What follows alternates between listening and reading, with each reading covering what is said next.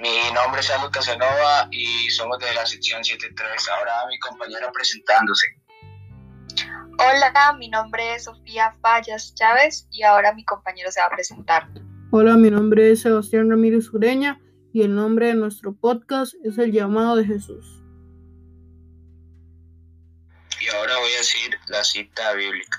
El buen samaritano, el buen samaritano, y he aquí un, un intérprete de la ley se levantó y dijo para probarle, Maestro, haciendo qué cosa heredaré la vida eterna. Él le dijo, ¿qué está escrito en la ley? ¿Cómo lees? ¿A qué respondió? Dijo, amarás al Señor tu Dios con todo tu corazón, con toda tu alma y con todas tus fuerzas y con toda tu mente y a tu prójimo como a ti mismo.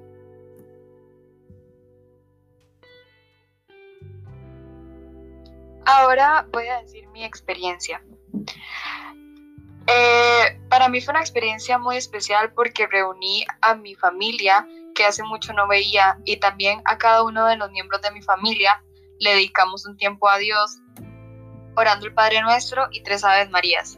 Para mí y para mi familia es muy importante siempre orar y estar dando gracias por la salud y por todas las bendiciones que Dios nos da. Ahora voy a contar mi experiencia.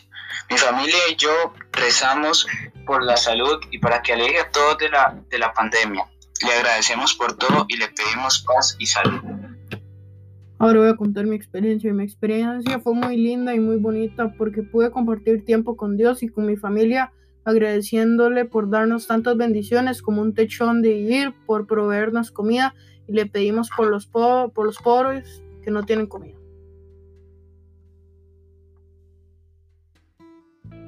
Ahora voy a decir las acciones de Luis Amigo.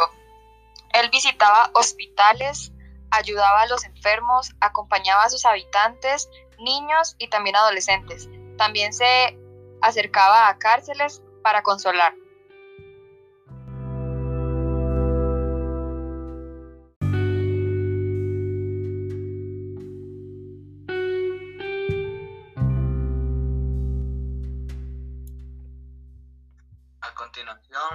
Voy a decir mi conclusión. Considero que la oración conforta el alma, el corazón y aplaca cualquier dolor y nos da paz. La oración sin duda es el camino para hablar con Dios. Mi conclusión es que fue muy bonito porque pude acercarme más a Dios y tener una relación más cercana con Él.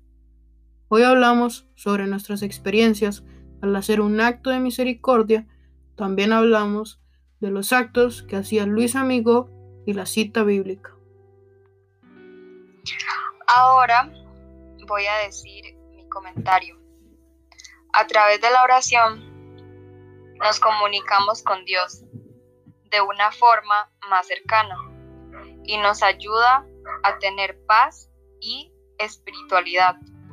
A mí y a mi familia nos encantó compartir un tiempo de oración.